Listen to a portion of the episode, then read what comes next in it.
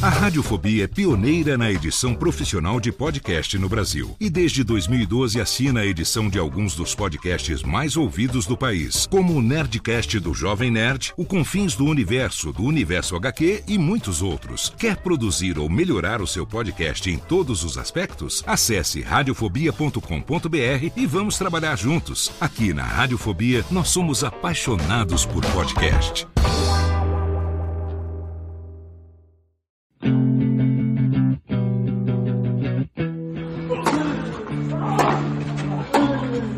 Começa agora o Backhand na Paralela, o podcast sobre tênis que vai além das quadras. Apresentação de Jeff Paiva e comentários de Ariane Ferreira.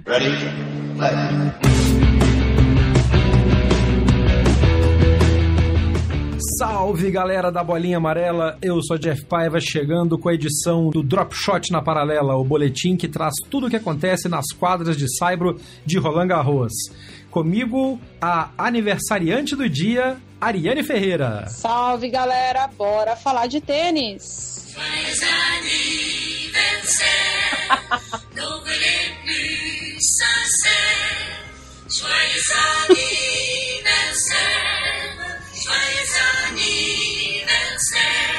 Felicidades, Tia Nani, tudo de bom para você, muita alegria, muito amor, muito tênis, muito estudo. Todos nós aqui da família Backhand na Paralela, inclusive os ouvintes, desejamos tudo de melhor.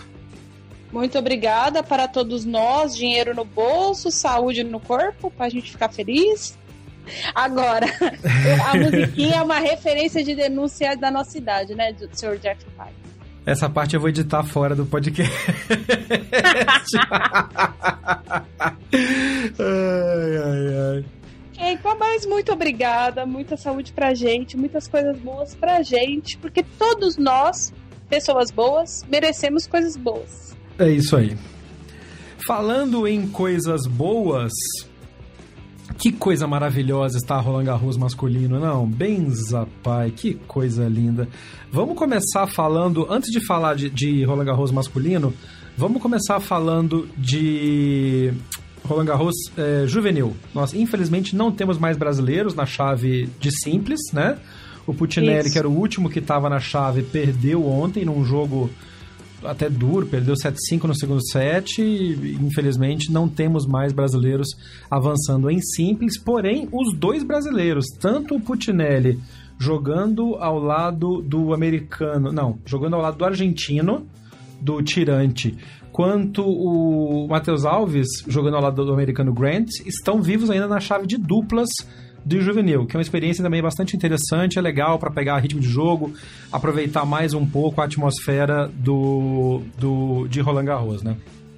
Exatamente, até porque a gente tem grandes nomes da história do tênis que conseguiram seus Grand Slams é, em duplas, né? O, eu- a- o que me veio à cabeça aqui agora foi uma dupla, ó, olha o nome. Davina Bandian e Guillermo Coria, campeões de Wimbledon. Ô, juvenil. louco. Que beleza, hein? Então, é, o Titipas ganhou juvenil, a simples também. O, os- e ganhou, ganhou simples e ganhou duplas. A gente tem o Orlandinho Luz, que ganhou. ah, foi o que? US Open? Agora eu já não lembro mais. É, É, em que, duplas, que né? ganhou, enfim. É, em duplas. Então, duplas, além de, obviamente, dar um moral. Hoje em dia, no, principalmente no masculino, em que o, o, o circuito de duplas está bastante definido, nessa fase de transição, pode ajudar muito os meninos entenderem, por exemplo, que conseguem ter resultados menores em duplas e já direcionar a carreira para isso aos 18 anos. É melhor do que acontece com a maioria dos jogadores que gasta bastante dinheiro, que, que acaba tentando muito se frustra muito, e isso gera uma carga emocional bastante difícil, né?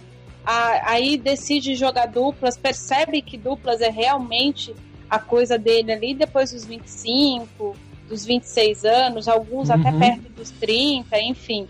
Então é, é, é até bom participar desse tipo de torneio para entender qual é a própria realidade. Se o Fabrício Neis tivesse tido esse, esse, esse, por exemplo, esse start a- aos 20 anos, agora não estaria ali brigando entra no top 100, sai do top 100 porque ele é um duplista, por exemplo, é brasileiro. Estou citando o Fabrício porque é o Fabrício porque ele é brasileiro. O Neis é um excelente duplista, tem boas armas, mas exatamente por ter entrado com um determinado atraso nesse circuito de duplas que é muito, muito firme, muito forte, fica difícil. Então é, é, é bom ter esse gap, essa oportunidade e essa, essa chavinha aí para poder tocar duplas. Boa. É, ainda falando de juvenis, ontem a, ocorreu um evento em Roland Garros em que a Confederação Brasileira de Tênis recebeu um prêmio, ficou em terceiro lugar no prêmio Philippe Chatrier, que é um prêmio que a Federação Francesa de Tênis dá para as federações mundiais de acordo com o desempenho dos júniores no ano anterior e o Brasil ficou em terceiro lugar, muito também por causa do desempenho que o, Thiago Wilde ainda teve também no, no, no, nos grandes lãs e todos esses outros que a Nani citou também do ano passado.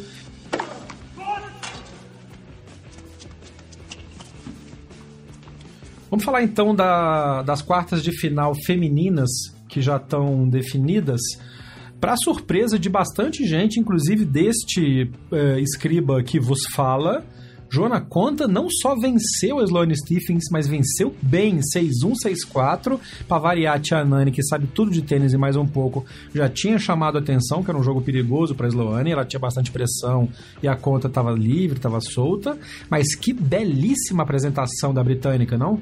Sim, e para comprovar também que a campanha dela em Roma não foi é, agora eu esqueci a expressão, mas ela não foi uma andorinha sozinha fazendo verão ali. É ela aí. sempre teve dificuldade no Saibro, nunca foi o piso da Johanna Conta. Mas tá aí, ela tá de volta a uma semifinal de Grand Slam. Para quem não se lembra, a Conta realmente apareceu pro circuito no Australian Open de 2016, em que aí literalmente ela surpreendeu Deus e o mundo naquele torneio. Mas é, é assim, além da derrota que eu já esperava para Stephens, uh, no caso a derrota da Stephens, a conta jogou muito com saque e jogou demais. Ela sacou demais. Ela fez um levantamento na coletiva de imprensa que chamou a minha atenção. Ela disse que ela não tinha certeza se eram 18 pontos ou se eram 17 pontos. ela conseguiu vencer pontos consecutivos no saque dela 18 vezes. Olha isso. Isso, isso dá 4 games e meio, sem perder é. um ponto. Ela fez 25 winners contra 12 da, da, da Stephens e só errou 13 vezes. Ela só teve um breakpoint contra. Realmente ela dominou completamente o jogo. E como você falou, é, foi a confirmação de uma bela temporada de Cyber, porque o único torneio que ela jogou no Cyber desses quatro, que ela saiu cedo, foi Madrid, e mesmo assim, porque ela pegou a Halep logo na segunda rodada, num, num sorteio que não foi tão bom para ela. Em todos os outros, ela foi fundo na chave. Sim, e ela, tá, e ela tava livre em todas as chaves. A chave que ela menos estava livre era Roland Garros, porque ela entrou como cabeça, assim, por, por conta dos pontos somados recentemente. E tem um detalhe importante: além dela estar jogando bem, ela não deixou a Stephens jogar. Foi. A Sloane não, não teve nenhum game de jogo, não teve nenhum momento em que a Stephens fez o jogo dela. Mesmo o segundo set tendo sido 6-4. A, a Sloane Stephens não conseguiu se achar em quadro. E não por erro dela, porque a conta, a conta é uma excelente devolvedora. Quando a imprensa britânica começou a comparar a conta com o Murray, um monte de gente começou a falar: gente, larga a moça uhum. exagerada. É óbvio que eu não vejo a conta dominando o circuito feminino e, e tendo a, a, autoridade que o Andy Murray tinha no circuito. Porém, em termos de devolução, ela é disparada a melhor jogadora britânica de assim, desde que eu comecei a acompanhar tênis. É muito assim. É a, a melhor jogadora britânica que surgiu de todas que eu vi foi a Laura Robinson em termos de talento, de recursos de jogos e, e tudo mais, mas a, a Robinson é, coitada, é vítima de lesão. Não, a Robinson é vítima é, de lesão é, mesmo. É, tá. é. Daquelas jogadoras que o talento o perdeu pra, pra não é nem saúde, né? Isso que você falou mesmo. É um azar de lesões contínuas e uma em cima da outra, né? É, ela operou o mesmo punho com o mesmo médico do Del Potro e não consegue voltar de jeito nenhum. E então, tirando a Robinson em termos de talento, a Conta é a única jogadora que devolve muito bem na, da, da Grã-Bretanha. E, e as meninas, a maioria das britânicas que tem surgido recentemente, elas têm uh, o estilo muito defensivo, né? Elas são aquela escola que a Judy Murray brinca que é a escola Alex Corretia, que o Corretia nem era assim tão defensivo, né? É exatamente por isso que a Judy Murray brinca com, com o Corretia. É, o espírito devolvedor do Murray foi trabalhado melhor ali com o Corretia quando o Corretia era treinador do Murray, até porque senão o Murray ia ficar lá na linha de base que nem um louco e todo mundo sempre é. viu que ele tinha munheca para outras coisas. E a Conta faz isso muito bem. A Conta tem um saque forte, ela é uma jogadora de braço pesado e ela faz isso muito bem, enfim, tá lá, tá bem. E tá merecida, né? Fez uma excelente campanha. Agora, a adversária dela que e chegar, né? Vamos ver. É, e ela tá muito solta, muito feliz. Assim como o Murray, quando tava ainda naquela seca de títulos e subindo, era muito, muito comparado com o Fred Perry, a conta vive na sombra, é nem na sombra, mas todo o recorde, toda a marca que a Joana Conta consegue, ela é comparada com a Joe Dury, que é a última britânica a alcançar uma semifinal de, de, de Roland Garros lá em 83. E obviamente que a imprensa britânica é louca com esses dados e com essas coisas, vive cobrando, tá perguntando para ela e tal. E ela respondendo que, puta, não, eu tô me sentindo bem, eu tô jogando bem, tô como, como você falou, tô jogando bem com o meu serviço. E mais do que tudo, eu tô, eu tô curtindo jogar aqui porque é, é, em Roland Garros, no Saibro, é o, a, a expressão do jogo de tênis que é isso que você falou, ela tá devolvendo muito bem, ela tá estratégica, ela tá tática. O que ela fez, por exemplo, com a Stephens, de jogar 6-1 e depois 6-4, ela aniquilou no primeiro set e ela literalmente administrou o jogo no segundo Sim, set, né? Exatamente. Não teve. Ela nem se. Assim, não dá para dizer que ela não se esforçou. A expressão não é essa. Mas ela não se desgastou no segundo set. Exatamente. É, Ela se, jogou se... no esquema que a gente comentou do Federer. Né? Isso, isso. Jogou administrando. Jogou administrando, fazendo o necessário, somente o necessário, extraordinário é demais. Já diria o urso Balu em Mogli. a adversária dela provavelmente vai ser a Vondrusova, que está com 7-6, 3-1 e saque contra a Petra Martic, no momento que nós gravamos este pedaço do podcast até o final a gente atualiza, mas está muito na cara que é a Vondrousova que vai passar. E aí é um jogo bom, vamos também para conta, né? Porque é um estilo de jogo que encaixa com o jogo dela. Exatamente. E a, antes da gente começar a gravar, eu comentei. O, a Vondrousova é o tipo de canhota chata de, de, de uhum. enfrentar. Uhum. E ela, ela tá com o punho bastante firme, né? E a forma como ela tá jogando, encarando a Martica, elas estão jogando pontos longos, elas têm buscado bastante alternativa, as duas estão jogando dentro de quadra. É, nesse, nesse quesito, ela pode dar algum trabalho para conta, por quê? Porque tanto na campanha em Roland Garros quanto durante a campanha em Roma, são as duas campanhas recentes da conta, ela não enfrentou uma jogadora que é, movimentasse muito a, o, se movimentasse dentro da quadra.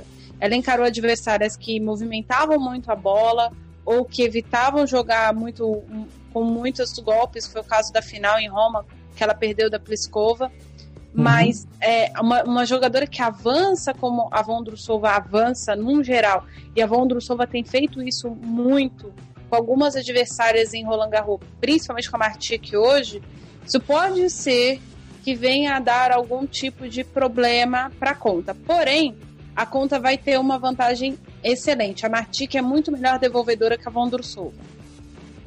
E, é. e a Vondrousova Inclusive, é alto... ela acaba de quebrar o saque da, da neste momento enquanto nós falamos. Exatamente então. em cima disso. E, e a, vamos ver, né? Pode ser que a Vondrousova não passe. Então a gente está analisando as duas possibilidades. E no caso da. Eu ia fazer um outro comentário a respeito da Martic, agora eu esqueci o que, que era.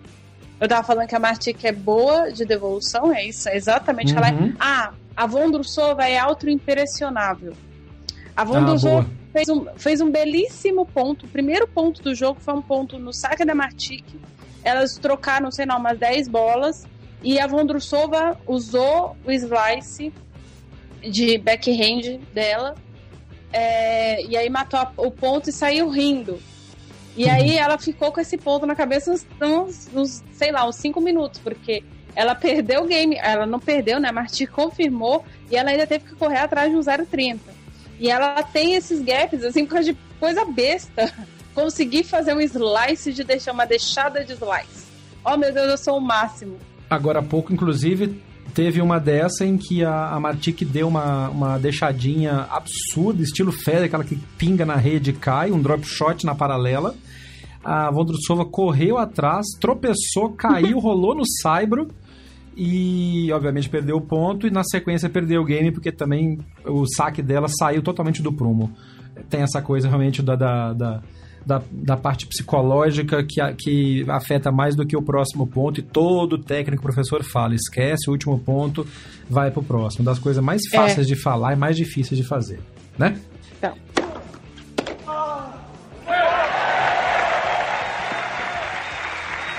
Garitzi antes da gente falar do, do de fazer a transição para o masculino, então, e agradecer aos deuses do tênis pelos jogos que a gente teve hoje, a gente conversou com o Bruno Soares, que avançou para a semifinal da chave de duplas mistas. E ele gentilmente falou com a gente direto lá de Roland Garros sobre como tá essa parceria com a americana e como é que tá essa evolução. Eles já jogaram juntos na Austrália, né? Exato. Então já estão cada vez mais integrados e o Bruno gentilmente conversou com a gente. Fala, mestre, tranquilo? Cara, tá sendo muito legal. É, depois da gente fazer uma bela campanha na Austrália, chegar à semifinal, é, mais uma campanha boa em Grand Slam, mais uma semifinal. Espero que, obviamente, dessa vez a gente quer ir um pouco mais longe mas acho que mais importante é que a gente já está super entrosado, já está se conhecendo, né? Um come, começa a conhecer as preferências de cada um, já tem as nossas jogadas, esse tipo de coisa. E a, a, comunica, a comunicação só, só vai melhorando né, à medida que a gente vai jogando mais e mais. Então, super feliz com o resultado, é, em busca de, de mais uma final de Grand Slam, né? E quem sabe brigar, brigar por esse caneco de Roland Garros. Né? Ela é uma menina muito bacana nova, está em ascensão, né, que joga super bem, uma menina que saca super bem. Então está sendo muito, muito bacana para mim poder, poder jogar com ela. Valeu, irmão, um abraço. Esse é o Bruno Soares falando com a gente diretamente de Roland Garros, Viva a Tecnologia. É, e eles pegam na semifinal exatamente os atuais campeões de duplas mistas de Roland Garros, a Latish Chan, que é de Taipei, e o Ivan Dodig, que é o ex-parceiro do Marcelo Melo. Vai ser um belo jogo também, mas como o Bruno falou, tem essa, já esse entrosamento que eles já têm vindo desde a Austrália. A Nani mesmo já comentou que o Bruno é muito bom em, em, termos de absorver e trabalhar e complementar o estilo da parceira. Ele virou um, bem um especialista em duplas mistas mesmo. E estamos bem, tamo bem confiante, né? Eu acho que vai ser um jogo bom e tem uma bela chance do Bruno e da Melitier passar para a final, né? Sim, até porque o Dodi tem. É, eu não vi jogo de duplas mistas do Dodi. Mas o Dodi tem oscilado bastante jogando duplas, né? E é onde ele tem tido bastante resultados. Então, se acontecer, eu não sei nem se o que ele tá oscilando é mental, é físico. Ele não dá muito a entender nada. É, é um tanto quanto estranho acompanhar o Ivan Dodi. Uhum. E é bem estranho, na verdade. Mas se ele der uma oscilada, a, a, tem que prestar muita atenção na Letitia Chan, que é Taipei, Taiwan, né, gente? E eu, Taiwan, é. Eu, eu tenho o hábito de chamar de Taiwan. É, é uma taiwanesa danada. Aliás, é, ela tem um jogo, para quem não tá acostumado, ela joga bastante duplas é, no circuito feminino também. É, eu acho que eu nunca vi essa menina jogando simples, diga-se de passagem. Mas o estilo de jogo dela, a bola dela é venenosa, é igual a Suei Ishii. Não a todos uhum. são compatriotas. A Latisha, se eu salvo engano, é mais nova, bem mais nova do que a, a Ishii. Mas ela tem esse estilo venenoso. A bola dela tem muita rotação. E, e esse tipo de adversário é difícil de enfrentar, independente do nível em que você está jogando exatamente por conta do, da forma como a pessoa coloca a bola para rodar. É, mas eu acho, salvo engano, acho que o Bruno e a Merichar jogaram juntos também no US Open, não tenho certeza. Mas é, eu acho que o Bruno e a Merichar não à toa são cabeças um, são favoritos mesmo. Vai ser bem legal se ele fizer final em, em Roland Garros. E ganhar, melhor ainda. Mas vamos torcer pra, pela é. final. Um jogo de cada vez. É, ele já, é, ele já, ele já ganhou o Roland Garros em duplas mistas, né? Com Não. a. Com a Misa? Não, o que, que ele ganhou? Ele ganhou. Ele ganhou o US Open duas vezes, uma vez com a. Com a, meu Deus, com a Ma- Makarova e ganhou Australian Open e US Open com a Serena Misa. Então falta Roland Garros pra ele fechar o Grand Slam de duplos mistas, é isso? Não, falta o Wimbledon também. Porra, Jeff, falta o Wimbledon, sua mula. Peraí, eu vou até Vai conferir. ganhar o Wimbledon também. Tem, é, vai ganhar essa. eu ia falar um palavrão. gente. Vai ganhar essa porra toda mesmo, eu falo aqui. Exatamente. Bruno Soares, Grand Slam Mixed Doubles. Vamos fazer aquela pergunta pro pai Google. É, porque a minha memória pode estar errada. Pai Google nos diz que Bruno Soares em duplas mistas foi campeão da Australia Open uma vez e campeão do US Open duas vezes. Tava certo então. Foi semifinal de Wimbledon em 2017 Hum. e semifinal de Roland Garros em 2014. Então ele já chegou perto também. Mas temos, temos chance interessante aí de. Pô, já pensou fechar o Grand Slam em, em duplas mistas? São, é uma coisa que eu lembro que a, a Navratilova fez. A se eu não me Rings engano, a Rings, a Rings fez também, né? fez. A Rings fez com o Leander Paes.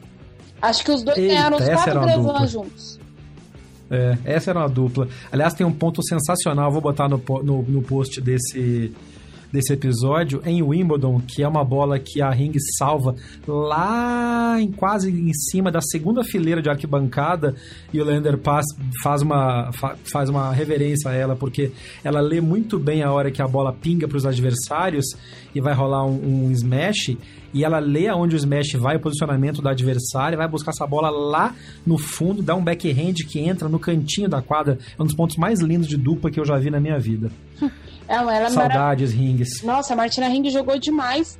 E você que acompanhou a Hingis, gente, vejam que fofa é a filha dela no Instagram dela. A coisa mais linda do mundo ver ah, eles jogando. E você falou de, de fechar o Grand Slam, você falou de Martina Hingis e Leander Paes. Eu vou ver se eu acho nos meus arquivos um momento em que a Hingis está fazendo uma massagem no Leander Paes com lesão nas costas. E aí a gente publica nas redes sociais do podcast. Boa. Oh, Oh, that is sensational! E aí, pra completar essa parte de, grande, de Roland Garros, antes de entrar no masculino, que é o filé da coisa, a gente teve com o Emanitu Silva, que estava aqui em São Paulo, para se preparar para a viagem para Roland Garros, que ele vai disputar a chave principal. Eu queria muito agradecer ao Rafael Sena, que é o coordenador de mídias sociais do Comitê Paralímpico Brasileiro, que gentilmente conversou com o Imanitu e ele mandou pra gente as impressões dele sobre eh, a viagem e o treinamento e como vai ser essa expectativa de jogar o Grand Slam francês. A expectativa está enorme, né? É, a gente está indo mais cedo para fazer os preparativos, mas a expectativa está muito grande. E a chance de treinar com os tops e estar lá na, num grande slam, como é que é? É, a gente já treina com os tops e já compete com eles durante todo o circuito mundial, né? Então a experiência que a gente vai ter, a ansiedade de disputar um grande slam, está sendo a oportunidade de mostrar todo um trabalho que está sendo feito. Esse foi o Manitu falando diretamente lá do Centro Paralímpico Brasileiro, onde nesta semana acontece a Copa das Federações de Tênis em Cadeira de Rodas. Delegações do Brasil inteiro estão jogando aqui nas, nas duas quadras rápidas do Comitê Paralímpico Brasileiro. E o Manitu, como vocês ouviram, falando sobre essa expectativa de jogar o Grand Slam, porque treinar com os tops e jogar com os tops ele já joga sempre, mas como a gente já comentou anteriormente, né, Nani, vai ser uma experiência única de jogar o Grand Slam, né? Exatamente, é exatamente o que ele disse. Uma coisa é você competir com gente forte, você com- ah, os jogadores todos jogam o circuito todo contra jogadores fortes. A gente está falando isso, sei lá, por exemplo, o Inácio Lodeiro contra o Nadal na chave de simples para o ouvinte entender. No circuito, Uhum. o Lodeiro pode encontrar o Nadal, mas é diferente você encontrar o Nadal na Philippe Chartrier, no, jogando Roland Garros para valer, e a mesma coisa serve também, a mesma sensação e a mesma expectativa e o mesmo nervosismo entra no juvenil, entra nas duplas mistas, entra em duplas e, obviamente, entra na cadeira de rodas, que é uma categoria de tênis extremamente competitiva, como a gente já falou em outros episódios, normais correntes do backhand na paralela. O sorteio das chaves do torneio de cadeira de rodas acontece nesta quarta-feira, dia 5 de junho. E aí vão ser conhecidos os confrontos, quem vai pegar quem. Então pode ser aquela coisa de, como a Nani comentou anteriormente, do Imanitu pegar de repente o argentino, que é mega multicampeão de Roland Garros, porque obviamente, como wildcard, o Imanitu entra solto na chave, né? Então não tem nenhum emparceramento prévio que ele possa que ele possa escapar. Cabeça de chave número 1 um do masculino é o Shingo Kunieda. E o cabeça 2 é o Gustavo Fernandes, que é exatamente quem a Nani tinha comentado anteriormente, que é um dos grandes vencedores de, de Roland Garros. É, o Imanitu entra como wildcard, minto, ele entra sem cabeça de chave, ele entra com cabeça de chave número 8 na chave de quad, por causa do ranking de ITF que ele tem. Então tá aí, já evita um confronto talvez um pouco mais complexo logo na primeira rodada. De qualquer maneira, boa sorte pro Imanitu, já tá a caminho de Roland Garros e a gente vai estar em contato com ele direto para saber toda essa experiência de como foi jogar Roland Garros, jogar a primeira rodada, a segunda rodada e torcer para ele avançar bem fundo na chave. Boa sorte, Manitu.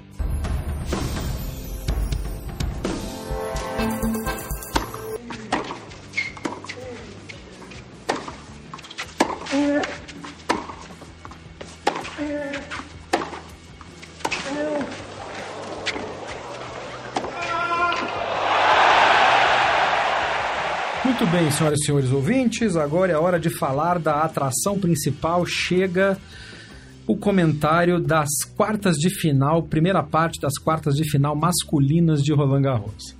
Vamos falar de Rafael Nadal, porque, assim, para surpresa de absolutamente menos 5 pessoas, não é nem zero, é número negativo de pessoas, ele passou o trator por cima do Nishikori, mas assim, sem dó, sem piedade, sem direitos humanos, sem convenção de Genebra, sem nada.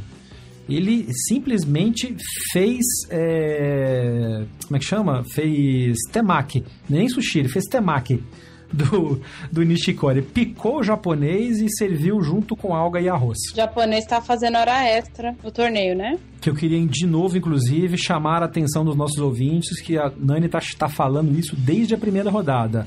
Nishikori ganha a primeira, segunda, terceira rodada, perde nas oitavas, no máximo nas quartas. Pum, não deu outra. Nani, fala o número da cena pra gente, vai. Olha, o número da Mega Sena, então, eu já comecei com olha, significa que eu não sei. Mas apostem aí no dia do meu aniversário, do 6, e depois vocês pegam e postam mais quatro números aí que vocês quiserem, entendeu? É. Sorteio, foi assim, é.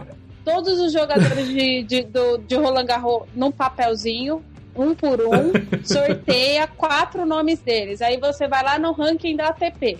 Se der três algarismos, você soma e aí você aposta. Gente, eu vou fazer isso, hein? Eu vou fazer essa aposta aí. É uma boa, é uma boa fórmula.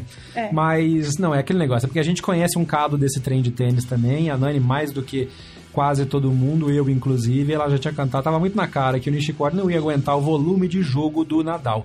O, o, que, o que tem que ser notado aqui é que o Nadal não entrou, por exemplo, administrando nada. Ele entrou para atropelar e sair rápido de quadra. Sim, porque ele também está com a tática básica, que aliás o Tim falou que ia adotar em Roland Garros e não adotou, que é jogue o menos possível, porque afinal vai ser demoníaca, independente de quem venha. O Nadal tá se preservando, gente, para essa semifinal com o Federer. É.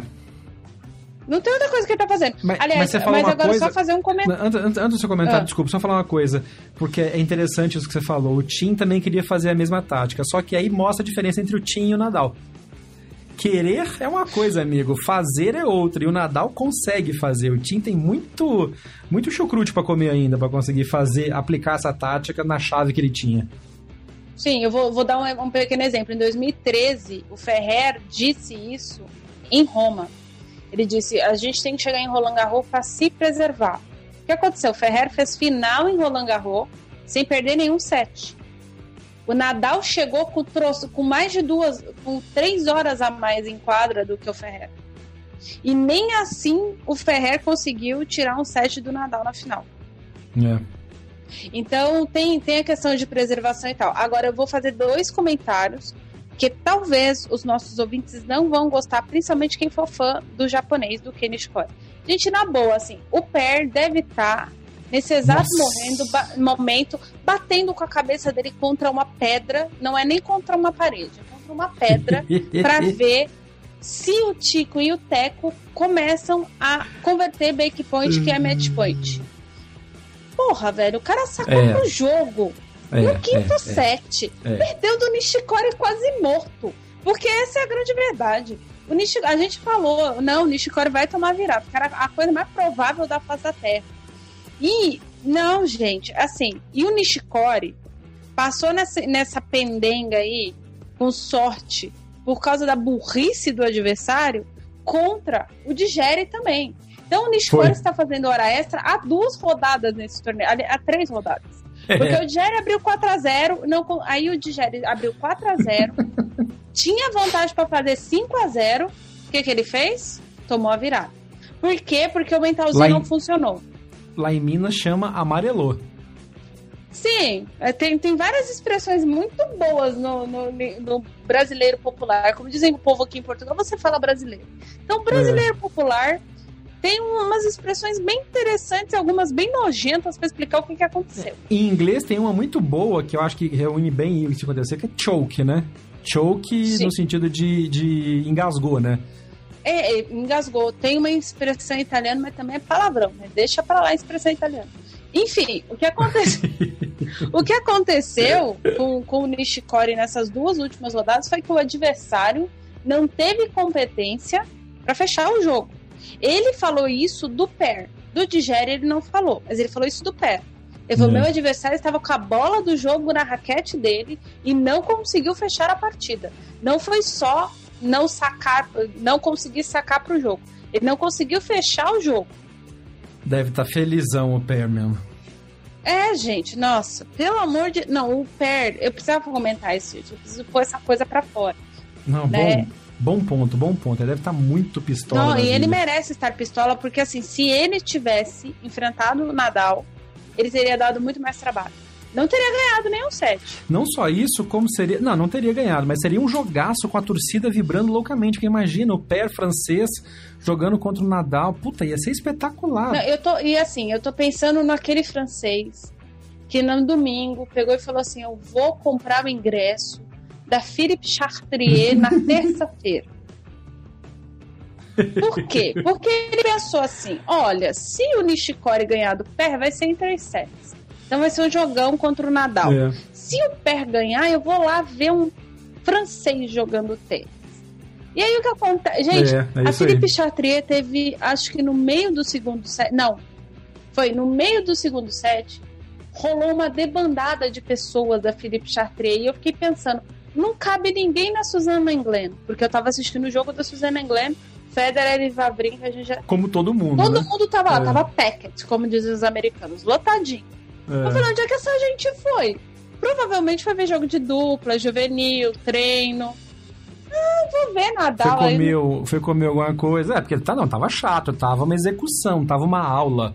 Literalmente aula daquelas aulas chatas, aula de drill só, sabe? Sim, e a- aliás, Foi, realmente foi um atropelamento. foi uma boa. Eu ia falar uma, uma palavra ruim pra definir o jogo.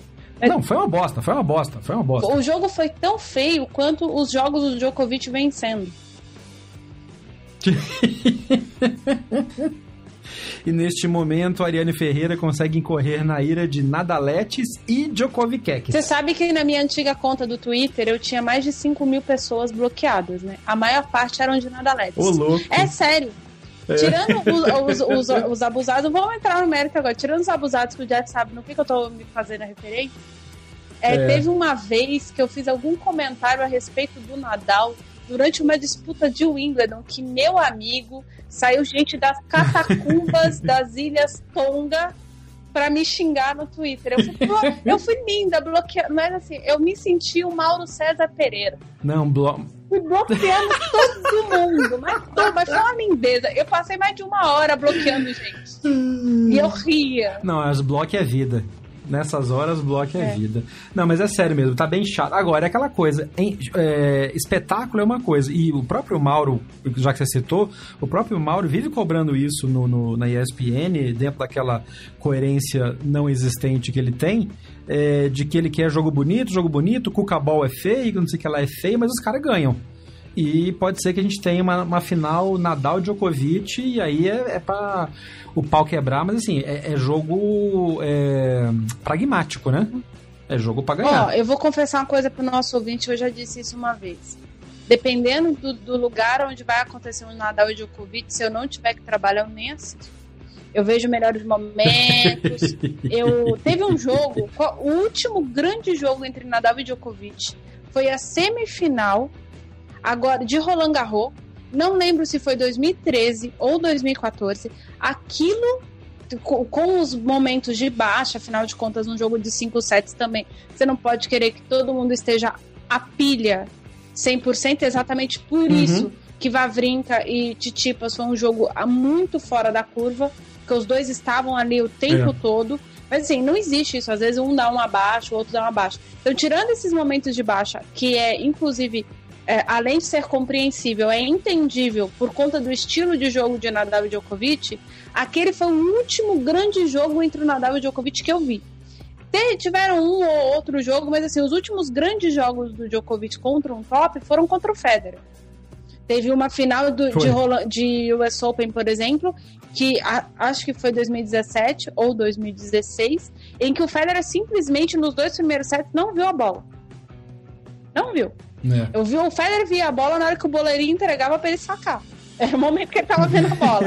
e assim, o Djokovic jogou é. em altíssimo nível, não tava um jogo burocrático e tal, que é o que ele tá fazendo em Roland Garros agora. Ele tá na dele, na boa também, não tá errado. Mas que tá chato, tá. Tá, não, não, não tá. E é o que ele vai fazer contra o Zverev, que também tá esbugalhado e tá bem descontrolado emocionalmente. Se, ele, se o Djokovic mantiver esta esta eficiência quase mecânica, robótica do que ele está fazendo, jogando focado como ele está focado, eu acho que ele passa o Zverev em três sets, se, se o Zverev não acordar. No máximo 3 a 1 1 6-1, 6-1, 6-3, hein? É. Mas vamos falar de coisa boa. Vamos falar do clássico suíço, do famoso jogo Milka, o jogo chocolate que foi Federer e Vavrinka. Obrigado, obrigado, obrigado, deuses do tênis, por mais um jogaço em Roland Garros. E ao mesmo tempo, porra, Murphy, era pra eu estar tá lá fazendo essa cobertura ao vivo, mas tudo bem, isso aí a gente chora no cantinho depois. É... Federer e Vavrinka foi um jogaço, e foi um jogaço principalmente porque, como os dois se conhecem muito bem e estavam em momentos diferentes, porque, como a Nani comentou, o Federer vem administrando, vem jogando, mas o Federer tá com já seus, né, 90 e 80 anos já. E o Vavrinka vem de uma maratona absolutamente excruciante contra o Tsitsipas, que, como a gente comentou, tanto poderia desgastá-lo fisicamente quanto insensá-lo é, psicologicamente. E foi o que aconteceu. Eu acho que a parte de pilhado é, superou a parte de físico desgastado dele e ele fez um jogo muito intenso contra o Federer em todos os sets. Tanto que foi 7-6, 4-6, 7-6, 6-4. Foi, foi todos os sets muito, muito apertados. Podia ter ido para qualquer um dos dois lados e acho que no final a experiência e o talvez um pouco do mental do Federer que superaram o do Wawrinka.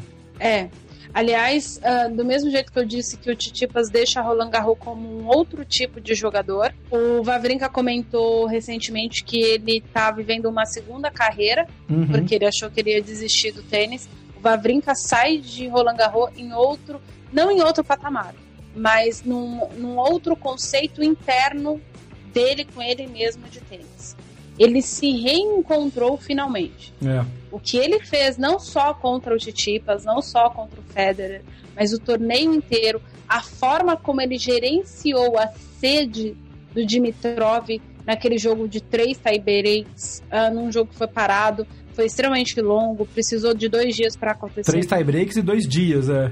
É, então, a, a forma como ele gerenciou tudo isso, fisicamente, emocionalmente, tecnicamente, porque ele podia, por exemplo, fazer um jogo burocrático. O Vavrinka tem estrutura física para fazer jogo burocrático, que a gente tá, tava comentando agora há pouco, tem duas pessoas fazendo, mais de duas pessoas, é óbvio, é, uhum. fazendo no circuito. Mas não, ele tava ali, apostou o jeito dele jogar tênis é um jeito agressivo, ele sempre foi extremamente sólido, ele sempre foi extremamente é, efetivo. É, então ele, ele pegou essa, essa pecha para ele mesmo e, e tocou o torneio todo. Eu preciso contar uma coisa para vocês. A gente tá com um, um amigo é, que não tem o hábito de acompanhar tênis. E eu botei o primeiro jogo de tênis que ele conseguiu entender as regras e assistir foi esse Federer e Vavrinka. Nossa, que, que ele, presente, ele, hein? E aí ele começou a torcer uh, para pro Federer e ele começou a cantar as jogadas, a entender, e ele falou assim: Cara, se todo mundo joga igual esses dois aí, esse negócio de tênis é muito legal. E é, então, bom, aí... é isso, a gente sabe que. A gente sabe que não é todo mundo. Aí, aí agora, pra você, pra você, dar a contrapartida, você coloca o jogo do Belucci no challenge do Uzbequistão, pra ele ver o outro lado da moeda. Mas aí que tá, o Belucci no challenge do Uzbequistão vai ser mais agressivo do que. Bom, vamos voltar a falar do Federer e do Nadal. Eita, que a aniversariante tá venenosa hoje. Eu, eu, eu sou, eu sou a própria corneta, gente. Eu falo pras pessoas, não me pergunta que eu falo o que eu acho. Não necessariamente quer dizer é que eu tô certa. É, mas é o meu ponto de vista, não, claro, enfim. É. Ah. é. isso aí, tem que ser mesmo, tem que ser, tem que ser, tem que ser verdadeiro, e é por isso que a gente ama a Tia Nani aqui no, no backhand. Agora, falando em backhand, meu Deus do céu, que aula magna de backhands de uma mão. Puta, a, a, a ATP colocou uma pesquisa no Twitter hum. é, perguntando qual é o melhor golpe no saibro. Backhand de uma mão ou backhand de duas mãos? De uma mão. Então, mas estava ganhando backhand de duas mãos. É por causa do Nadal. Nadaletes, eu sei, Nadaletes e, e Novakek estavam votando loucamente. Mas não, backhand de uma mão, gente, pelo amor de Deus, o que, que é aquilo, cara? Para melhorar a, a, a, a a exibição de backhands, só se entrasse nos breaks o Gasquet e o Dimitrov para bater uns backhands, só para animar. Tem, no, no, no, feed do Instagram do Backhand na Paralela, arroba BH na Paralela no Instagram, eu postei uma foto, uma comparação dos dois backhands, do Federer e do Vavrinka nesse jogo. Cara, sério, é poesia, é poesia. Se, for, se tivéssemos ainda aqueles escultores em mármore que tem aquele detalhe, consegue fazer até o véu, né? Meio translúcido no mármore, mereceria uma estátua, um backhand do Vavrinka e o backhand do Federer. Que coisa absolutamente maravilhosa para quem joga tênis e parabéns para o seu amigo que teve o primeiro jogo de tênis dele realmente num clássico como esse. Não, foi sensacional. Você falou de backhand de uma mão. Primeira coisa que me veio à cabeça é as últimas, acho que a última vez que a gente viu muita gente arriscando muito em Roland Garros e trabalhando muito firme com backhand, não necessariamente só de uma mão, mas botando backhand de duas mãos para jogo mesmo, porque uhum. o golpe mais efetivo para o Saibro é o forehand. Uh, não é. é o mais bonito, mas ele é o mais efetivo, porque você consegue imputar muito mais força nele, independente de você ser canhoto ou destro, porque você bate de frente para a bola e não de costas. Então você não precisa carregar ombro e cotovelo para forçar o golpe, você, precisa, você só carrega o punho e aí o punho já vem com a fricção do, da força que você coloca no ombro. A Ariane dando aula de física no meio do. do... Não é? Tá sensacional. Mas, Eu tô só anotando mas... aqui pra ver se melhora meu forehand que tá uma bosta. É, então, aí tudo depende da, da, questão de altura e tal e do posicionamento do punho para raquete, mas você normalmente você dá muito mais força e no saibro quando a bola sai muito mais rápida e muito mais pesada, ela tende a ficar por conta do desgaste da terrinha que vai grudando nela, a ficar mais baixa, ela ia abaixando o golpe uhum. e a chance do adversário errar é muito maior. Então o forehand é extremamente efetivo. Mas por que, que eu tô falando isso? Porque eu me lembrei de três edições, de três edições específicas de Roland Garros que foi, foram shows de backhand. 2003, 2001 e 2004. A, a, única edição dessas três que o ganhador tem como principal golpe forehand foi 2003, que foi o Juan Carlos Ferreira, mas também era o forehand, junto com o do Fernando Gonzalez. É, é. Em 2000, 2004, por exemplo, a gente teve o, o Nalbandian que tinha um backhand de duas mãos, que parecia um backhand de uma mão de tão lindo que era. A, fazendo a semifinal, o campeão foi o Gaston Gaudio, que para mim tem um dos melhores backhands da história, de bonito, no que, na questão plástica e efetividade somada à plástica. Ah, o Guga jogou ganhando o Federer em três sets, né? Beijo, uhum. liga, Roger Federer. Ah, o uhum. Guga ganhou 2001. É, então a gente tem. Foram construções. E esse ano a gente teve o Titipas, o Gasquet jogou bem o torneio, o, o Favrinka, o Federer. O, o backhand do Pé é de duas mãos, mas é um backhand muito bonito de ver. O Dimitrov. O backhand do, do Kachanov também é de duas mãos, mas é extremamente é, interessante de ver o back, a, a mecânica do backhand dele. Uh, o backhand ele... do Goffin de duas mãos é muito bonito, ele jogou, usou muito bem também. Sim, o Tim, que está nas quartas de final e provavelmente vai fazer a semifinal com o Djokovic. Então a gente teve bastante, back, bastante jogadores trabalhando. Um jogador que trabalhou muito bem o backhand, por exemplo, contra o Djokovic, e o Djokovic até chamou atenção para isso, foi o Salvatore Caruso, italiano. Uhum, o Salvatore uhum. tem um backhand de duas mãos bastante interessante também. Então, é, foi uma edição em que a gente viu, acho que até por conta disso, a ATP deve ter tido esse insight de fazer essa pergunta para os fãs. Então, alguns é. backhand de duas mãos são extremamente importantes. E, obviamente, quando o backhand de uma mão é executado com primor, é um negócio.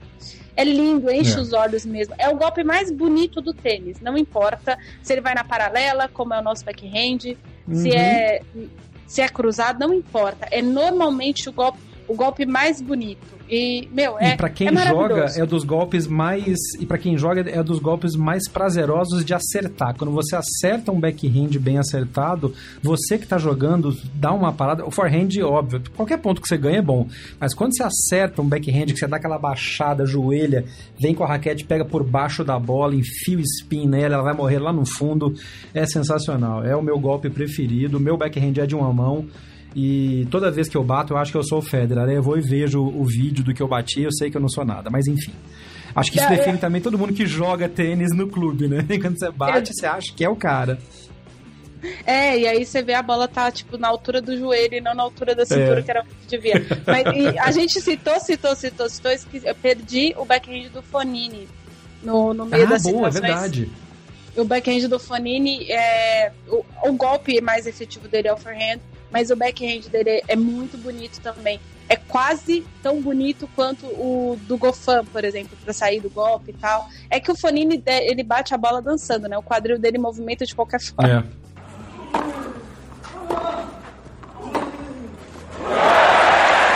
E a gente falou, falou, enrolou, enrolou, enrolou e a Petra Martic empatou o segundo set contra a Vondrusova 5 a 5 Ei, beleza. Enfim. Vamos, vamos finalizar isso aí, provavelmente dizendo que a Petra Martic vai virar o jogo. E aí, na manhã, tem ouvinte me mandando mensagem dizendo você errou o palpite. Não dá pra é, saber quem vai ganhar esse jogo fazer, aí, não. Hoje a, gente podia, hoje a gente podia fazer o seguinte também. Como eu vou editar daqui a pouco, a gente grava uma, uma saída com a Martic ganhando e uma saída com a Vondrousova ganhando e de, eh, coloca só que finalizou. Não, no, na edição de amanhã a gente comenta quem, quem ganhou e quem é a adversária da. Quem é a adversária da. Da Johanna Conta. Da Johanna Conta na semifinal. A outra semifinal feminina vai ser definida entre as vencedoras da Simona Halep com a Anisimova, que vai ser um jogo bem interessante. Uhum. Bem interessante. É, eu já não, já não aposto em mais nada, porque agora também já, agora entra naquela fase de sentir como é que tá no torneio. Eu achei que a Halep fosse pipocar e não, ela tá atropelando. E o jogo pipoca da, da, da rodada feminina de manhã é Bartikis, né? Esse sim vai ser um jogo que qualquer coisa pode acontecer. Inclusive nada. que é o mais provável, estão as duas cansadas. É, inclusive nada se é um jogo burocrático, mas tem tudo para ser um jogão. E como a Nani já comentou, a parte de cima da chave masculina vai ser definida com Djokovic contra Zverev. Eu acho que dá Djokovic em três sets, no máximo quatro. E Tim e Kachanov, e a Nani já cantou que acha que dá o Tim, eu também concordo, embora tenha tudo para ser o jogo. Acho que o Kachanov vai dar trabalho pro Tim, mas acho que na final o Tim passa, ele tá bem sólido, né? Tá, tá bem sólido. Jeff Paiva, não seja clubista. Quem ganha o Fedal? Federer. Eu também acho que é o Federer. E não estou sendo clubista, porque ao contrário do Jeff, eu não torço pro Federer. e nem pro Nadal, diga-se de passagem. Não, eu vou dizer porque que eu acho que dá Federer. Porque eu torço pro Federer. E o Federer merece ganhar. E é o último, é o último Roland Garros dele. Vai Federer. Mas se a gente for fazer uma análise muito, muito técnica do que tá rolando, eu acho que o Nadal tem mais chances percentuais. Sim. Só que no confronto entre eles entra o imponderável. É aquela famosa frase do Vicente Mateus: clássico é clássico e vice-versa. Neste ponto, clássico pesa. Eu acho que o Federer entra com menos. Uh, como eu posso dizer? Com menos responsabilidade.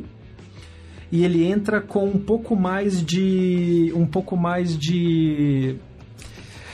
Eu queria usar uma expressão que não fosse pernóstica, mas não vai ter muito como. Vai ser, ele entra com mais joie de vivre, ele entra com mais alegria, com menos peso, com menos responsabilidade, que inclusive ele foi perguntado sobre isso na, na entrevista depois da, do jogo, né, contra o, o Vavrinka, e ele foi muito ele foi muito feliz ao falar, porque, assim, ele, ele, não, ele não tinha. Obviamente que queriam arrancar uma declaração dele e tal, de que, né, e aí agora vem o Federer, vem o, vem o Nadal, o que, que você acha e tal. E ele foi muito, muito sutil ao comentar é, qual seria o próximo adversário dele. Uh, prochain adversaire, il est correct. Hein. Il s'est joué sur terre, malheureusement. Uh, alors, uh, non, mais quel plaisir de, avec le choix de revenir à, Roland. Bah, si je suis revenu sur terre, c'est aussi peut-être pour jouer Rafa. Voilà. Alors j'ai le match. C'est sympa. Esse, o Roger Federer falando em francês no final do jogo e dizendo que, ah, é bom, o próximo oponente, né, ele é ok. É, ele sabe como jogar no Saibro, infelizmente, mas se eu for pensar bem, que prazer estar de volta a Roland Garros, e se fosse para jogar no Saibro, que fosse também para jogar contra o Rafa. E é esse que é o jogo, e vamos pro jogo. Roger Federer muito pragmático e mostrando claramente que o favoritismo é todo do Nadal, ele que tem que se virar e o Federer vai entrar para se divertir. E neste, nesta, nesta situação, Rogério é perigoso demais. Aliás, você fez essa menção na entrevista em quadra. Teve uma outra declaração do Federer que bastante me a respeito do Vavrinka. É, ele comentou que o Vavrinka vinha de um jogo exaustivo só que o Vavrinka vinha com o peso de não precisar vencer. Ele falou ele fez um é. jogo incrível contra o Titipas, mas ele entrou relativamente solto, conseguiu se recuperar, é um grande jogador e por isso ele venceu. Serve de lição para todo mundo, foi a frase dele. É. E na entrevista coletiva após o jogo, perguntado sobre o Nadal, se ele teme um Fedal, a frase dele foi a seguinte: Quando eu voltei a jogar no Saibro, eu sabia que iria enfrentá-lo em algum momento no caminho para a final. É isso. Porque ele é muito forte. Eu nunca voltei no Saibro esperando evitá-lo, mas sim na, na esperança de enfrentá-lo, porque o caminho para a vitória passa por ele. Se eu não quisesse enfrentá-lo, eu não estaria aqui. Então, senhoras e senhores, reservem amanhã de sexta-feira ali por volta das 9, 10 da manhã, que deve ser a hora que eles, que eles vão programar o Hora de Brasília, que eles vão programar o jogo, porque teremos Fedal 39 a 39 vez em que Roger Federer e Rafael Nadal se enfrentam, dessa vez na semifinal de Roland Garros. E com esta nota a gente encerra o Drop Shot de hoje, de novo dando os parabéns, feliz aniversário para Ariane Ferreira. Obrigado por ter, no dia do seu aniversário, parado para a gente gravar de novo esse episódio. Muito obrigada a você, um beijo para todos os nossos ouvintes e a gente se vê aí no nosso próximo Drop Shot. É, eu queria deixar um último alô especial também para um ouvinte nosso que fez um comentário muito bacana, inclusive a gente repostou na, na timeline do, do BH na Paralela no Twitter. O Rodrigo Breiner comentou sobre o jogo, falando no, no, decorrer do que a gente estava fazendo quase uma transmissão simultânea, mas na verdade é pro Gabriel pro Gabs Nenekini, que falou que veio agradecer o BH na Paralela pelo Drop Shot, porque são os programas que dão é, substância para ele comentar sobre Roland Garros. Obrigado, viu, é, é, Gabriel, pelo, pela sua audiência, que já vem de bastante tempo.